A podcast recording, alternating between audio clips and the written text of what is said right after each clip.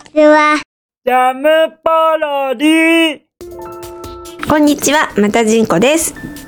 前回は大人の事情で私がお送りしたのですが、今回も引き続き大人の事情により、私がお送りいたします。えっと、本日は YouTube でやっている歌子のお部屋の歌子ちゃんについて、え、この人誰？という、えーかなりの質問が来ましたので、今回は歌子ちゃん本人にインタビューしようと思っています。えーよろしくお願いします。お願いしますあありがとうございます。はいではまず歌子ちゃん、はい。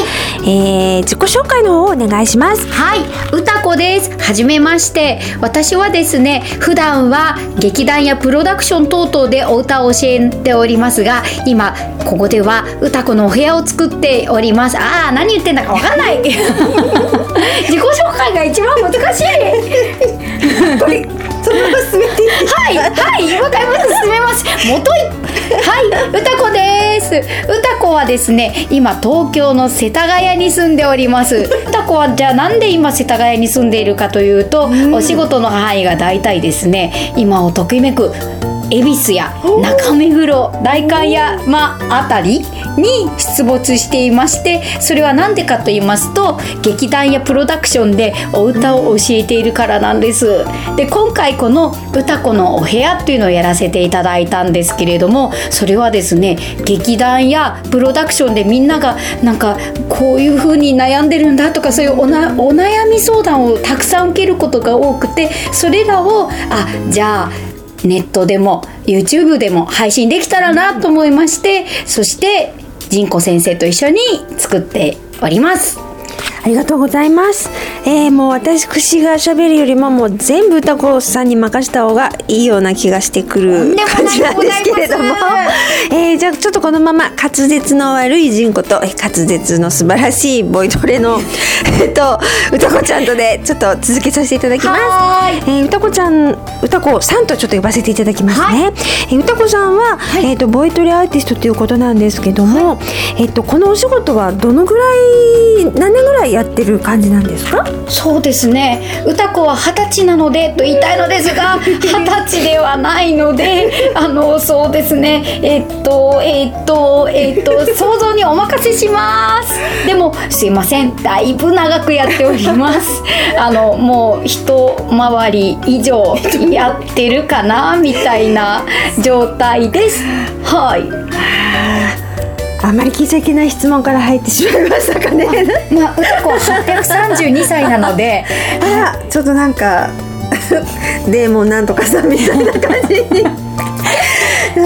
えー、じゃああれですかねこういうお仕事だとちょっと私音楽聴くのは好きなんですけども、えーほとんど楽器とかできませんので、ちょっととんちんかんな質問なんですけど、ええーこういうお仕事やりたいと子供の頃から思ってたりしたんはいですか、、歌子は実はですね、えー、と小学校2年生から、えー合唱団にいたのですがその時から大きくなったら歌手になりたいって言って小学校の文集にも将来の夢で歌手になりたいって書いていたぐらいだったんです。すごいですね。私小学校の時は大きくなったらラムちゃんになりたいってあの売れたやついやいやきっとでもそれぐらい。真剣に書いてしまったバカな子供。だから仁子先生はきっと色っぽいんだろうなみたいな。がソロから落ちてきてヒョウのビキに着るのが夢だったっていう ちょっとバカな。やってしまいましょう。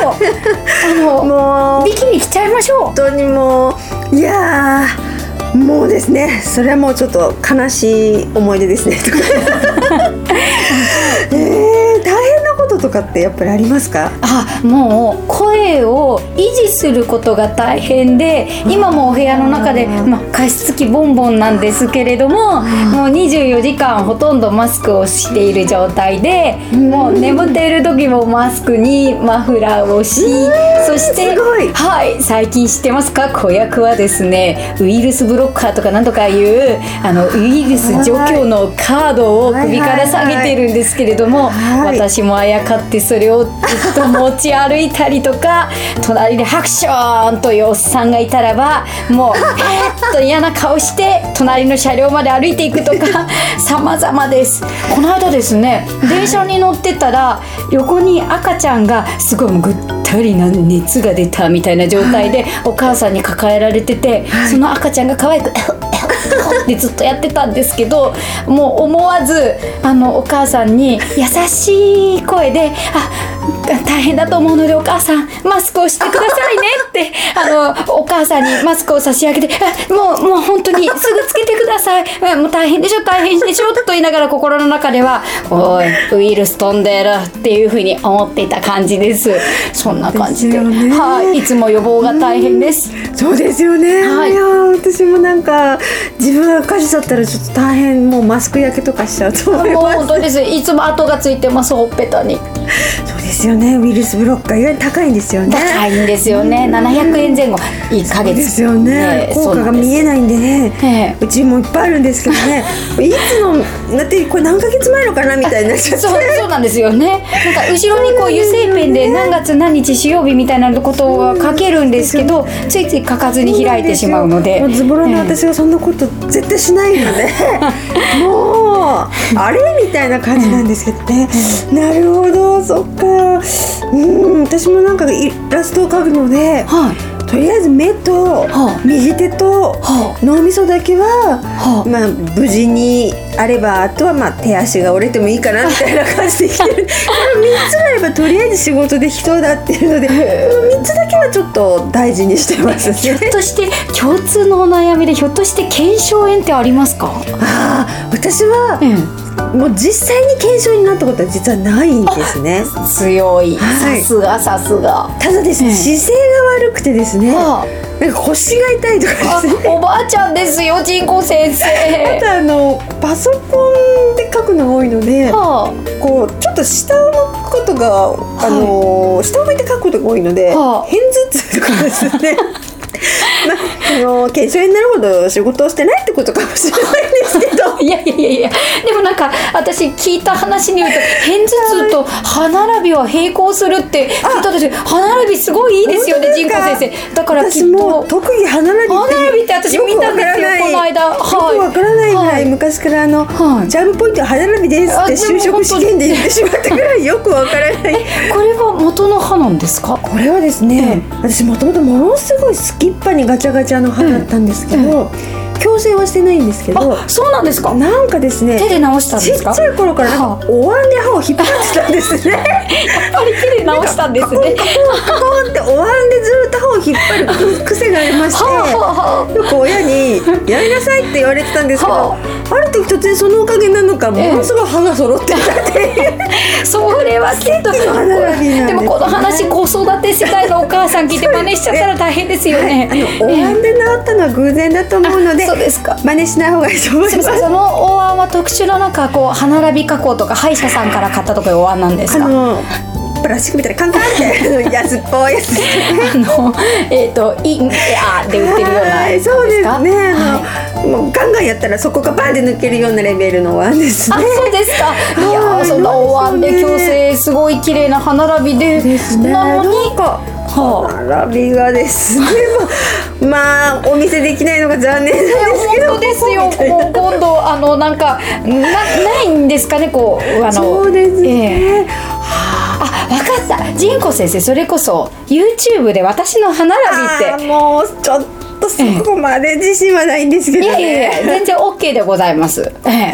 はい。すっごいすっごい歯並びの綺麗な日にやりました、そうですね歌子さんのおすすめのジャンルとかってあるんですか、おすすめですか、はい。私はそうですね。何でもよく聞くんですけど、い。あの私こんなこうキャーキャーキャーキャー楽しい性格なのですが実は本当はクラシックオタクだったりするんです。素晴らしい。そうなんです。でもうベートーベンが好きすぎる人ででベートーベンは引っ越しマニアなんですけれどもあの40何回とか生涯に引っ越ししたらしくてそのあの引っ越し先々を巡る貧乏旅行とか学生中に行っちゃうぐらいすごい好きなんです。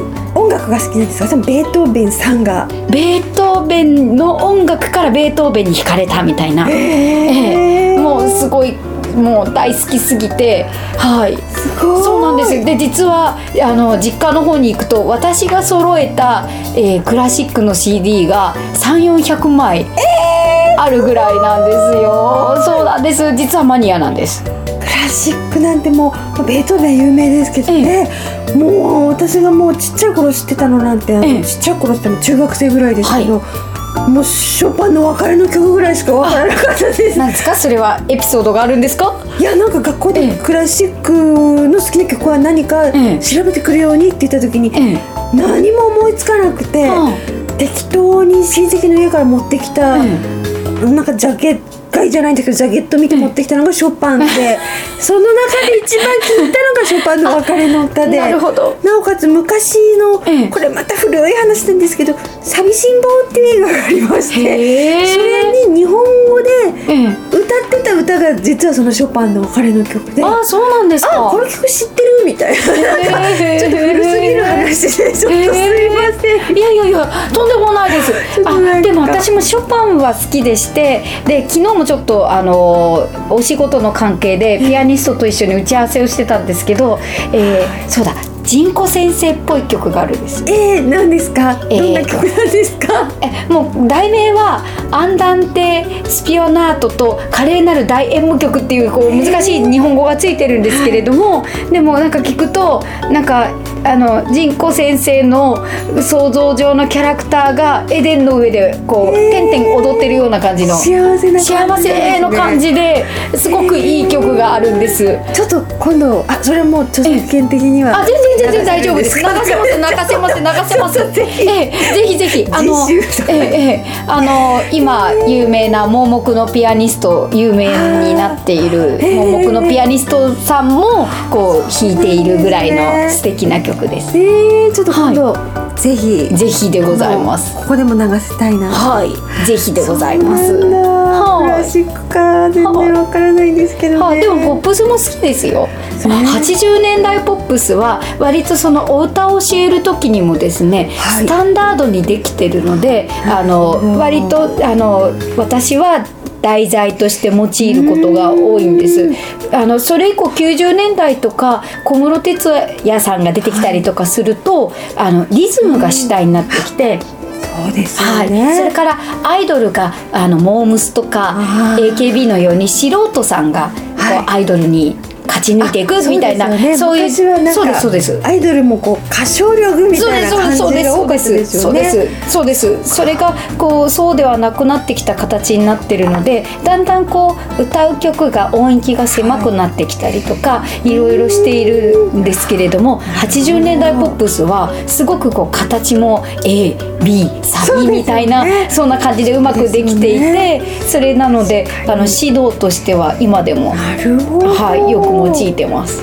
姉はあのもう、もうこれ聞かないで言っちゃいますけども、はい。アイドル志望でもう昔からアイドルのオーディションを受けあそうなんですか。アイドルを目指してたんですけど、は全然家族が協力的じゃなかったので、えー何もレッスンもせず、え。結局アイドルにはなれませんでしたけれどもひたすらオーディションに行き私はひたすらついていくみたいのなのでついていってらっしゃるんですね私自身がオーディションを受けたことはないんですけども、はいよくオーディションには行ってました。あそうですか。え、お姉様は何ですか？あの、えっ、と、ボディコン着て、えーセンスを持って踊ることはなさらなかった。そっちよりはちょっともうちょっと怖い感じの方だったので え、それは原宿で。このボディコンの世代はむしろ、ええうちの姉はもう働いてるかもみたいなあそうなんですかええもうちょっと普通にブランドの方に走るような感じ。わお。なんでまあちょっともっとちっちゃい頃とかはもうなんでしょうね。私と違って顔が綺麗だったので、あ、いえ、あのジンコさん美人ですよ。ええも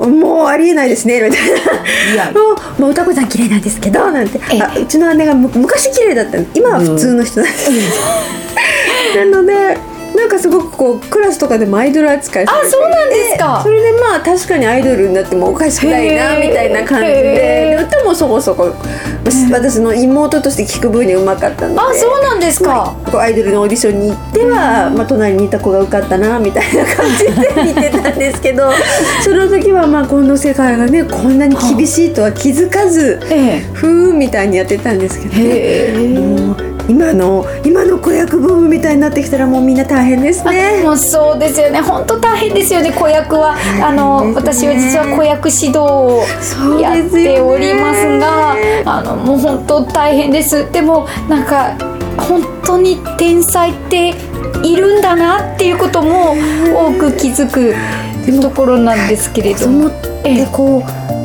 一人じゃなくて何人も何人も見てると、先生何人もの人生をこうハそうブしておっているからすごくすごくすごく大変じゃないですか？そうなんですよ。もう時々もういいよレッスンはやめてあなたは外に行って今遊んでおいでって言いたくなっちゃうようなぐらいねこう一生懸命だしだってね小学校1年生とか幼稚園生の子がこうお山座りをして1時間2時間耐えられてる姿を見るとちょっとなんかあのかわいそうだなと思いつつでも必要なことだからやんなきゃいけないしみたいな。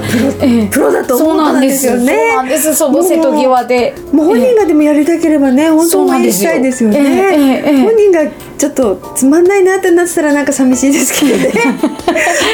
もう私もあの、まあ、息子がちょっとこう、えなんかいろいろ舞台とかやるんですけど、はあなんか単純に息子の好きでやってるんですけど、すごく周りから、えあの「お母さんの趣味ですか?」ってものすごく聞かれるんですよね。いやあの違いますよね何なんでしょうね、あのお親が好きで子供に押し付けてる感が子役のイメージなんですかね。でももしかしたらそれは確かに多いかもしれないです。必ずはいお母さんが好きではいやらせてるんでしょうって必ず最初に聞かれるので、はい。むしろなんか私が息子に聞いてますみたいな 私の方がわからないみたいな感じなので正直あの、はいみたいな感じでちょっと思うんですけでもどね。ジンコさんの息子さんはなんか本当に楽しんでやっていてなんか私も時々お話しさせていただく時にもこうちょっとこうあの、えー何々について教えてって言うと、はい。あの5分ぐらいお経のように こううんちくを喋ってくれるぐらいこうのめり込んでとても自然な感じなんですけどなんか中にはそうでないお母様方も多くてはい。そっか。お母さんに対しても先生はそっか子供だからやらなきゃいけないんですよね、対応というか。そうなんです。そうなんです。大変です。人間なんか会社員とかだと、上司とか部下とかあるんですけどね、そっか会社員じゃなくてもより大変ですね。そうですそうです。なんかそれぞれの人生をそれこそ背負っているだけでなくね。ね大の大人に向かってちょっとそれは違います。ああ先生。夢なんて言えないけどねなんて言われたしも。先生なんでね。そうですなんか言わなきゃいけないことは言わなきゃいけないみたいな感じで。難しいですね。お母さんに靴揃いなさいとは言えずにあなんかちょっと私が直しちゃおうかなみたいな。なるほど。なんかそんな感じだったり、はいはいはい。うーんはい確かに別にもう自分の子一人でもうええいっぱいいっぱいなんですけど、いやいや。もう先生業って大変ですねやっぱり。あそうでですすよね。ねなんか気遣いが。はい自分に子供がいたらなんかもう人の子なんか見てられないんじゃないかと思っちゃったりしますよね。はい。えーもう大変ですお子さんいらっしゃらないですよいね。ないんです。たくさんあの、えー、と綿の入ったお人形なる子供は家に散らばってますけれども。なのに子はい。供の心がわかるっていうのはちょっと尊敬です。え違うんです。私が子供なんです。ええもう知能指数が子供。だけど832歳、ー、すごい。ええ。っていうような感じですもんそっか。はい。じゃあ歌子ちゃん歌子ちゃんって言っちゃいましたね。まだ歌子いえさんですよね。言ってくださいいろいろ気苦労もありつつでもそんな中であのなんかすごい可愛い服を作る時間とかアイディアとかが生まれちゃうなんて、えちょっといやいやいやいやいや。おお子さんもすごく可愛くてレッスン中はすごく発見が多くてあのお子さんの気持ちとかは常に私もあの吸収してあこういう時ってこういう反応するんだなみたいなあなるほどえ普段ほらもう大人になったら、はいずる賢い顔とかおもむろに見せるとかないじゃないですか。なるえほど。そういうマーケティングみたいな。マーケティングであ可愛いなみたいななんかそういうのをこう素直に書いてます。はいに子供可愛いですもんね。はいはい。私もあんまりこう、まあ、ちびっ子とかが可愛いとなんか意味もなく微笑んじゃってええ。怖いおばちゃんみたいな感じになっちゃうんですけど怖くないです。怖くないです思わずなんかにっこりみたいな感じにしちゃうと相手がこう怯えてるみたいな。私もこのあのお親にあのついつい先生なのでどの子を見ても普通に歩いててもあのあ子供がいるわみたいな感じでこう先ね生根性が多分スイッチが入っちゃうんだと思うんですけどそうするとその普通のお母さんが「ん何ですかあなたは」みたいな感じでそうですよね。うちの子触んないでみたいな感じでささっと行かれちゃうこともあります。私もあのウータン持ってくれてるはい。赤ちゃんがいると、はい。はいあなるほど。ありがとうみたいな目で見ちゃうんですけど、ええ。もうそのお母さん「何これ!」みたいな感じですねもう完全に。危ない人が 超微笑んでるみたいな「ウータンだよ」みたいな感じで見てるみたいななんか危なそうなんか時々これあげるなんて言っちゃったことがあって余計怖がられちゃうじゃないそれやっちゃったってなんかウータン人形あげちゃったらなんか逆にいりませんみたいなそうだよなみたいな実はすごいプレミアムなのに知らない人が急に物をくれるってそうですよね盗聴器入ってたらどうしようとか思っちゃうんですかね。のこと心をこうなんでしょうね何何にして鬼じゃないですね何でしょうね、まあなんかこう何かにして他人行儀なスイッチを押して、はい、ええもう見過ごそうみたいな、ええそうですよねすねはいはいもうちびっこは可愛いですはいそうですねじゃあ最後にちはいょっと歌子さんに、はいえー、寒がりゆさちゃんとみどしの歌今2曲はい上がっているんですけど、はいそうですねどのあたりをちょっとこうポイントに聞いてほしいかなっていうのがあったらなんか、はい。あの、はい。こだわりどころみたいのを教えていただこだわりどころ。はい。やっぱりその、えー、と私が普段レッスンをしていて思うことなんですけれども、えーレッスンで、えー練習を繰り返すということっていうのはちいちゃいお子さんにとっては非常に難しいことだと思うし、はい。じれったいし辛いことだと思うんです。だけどやっぱりものを習得するというのはたくさんたくさん練習をしないと習得できないものでして、はい。そういうのをこうできるソングという名前をつけて何回もこう歌って楽しんで癖になっていくうちに、えーいろんなことを習得していくってことを、えーポイントに作っているんですけれども、なので「みどしの歌」も「寒がりうさちゃん」もとてもとても簡単な構成で、誰でもこう耳なじみのいい音楽で作っているのでたくさんたくさん一緒に歌ってそれでもう親子で歌ってお母さんも歌ってお子さんも歌ってっていう形で、えーたくさんもうあのー空で出てくるぐらい、まあ道歩いてて出てくるぐらい歌ってくださいますとあー私の作った人冥利に尽きると思います。ですよね。覚えやすいですもんね、はい、と思います。ええ。絶対音感ないんですけどもええ「み」動詞はなんとなくわかる。でも今ここで言えない自分がちょっとじれったあいえいいですえ。いえけど今さりげに音合ってましたよ。ちょっとなんかええ。自信がなさすぎてゆ揺らいじゃう自分が悔しいみたいな感じでもないです。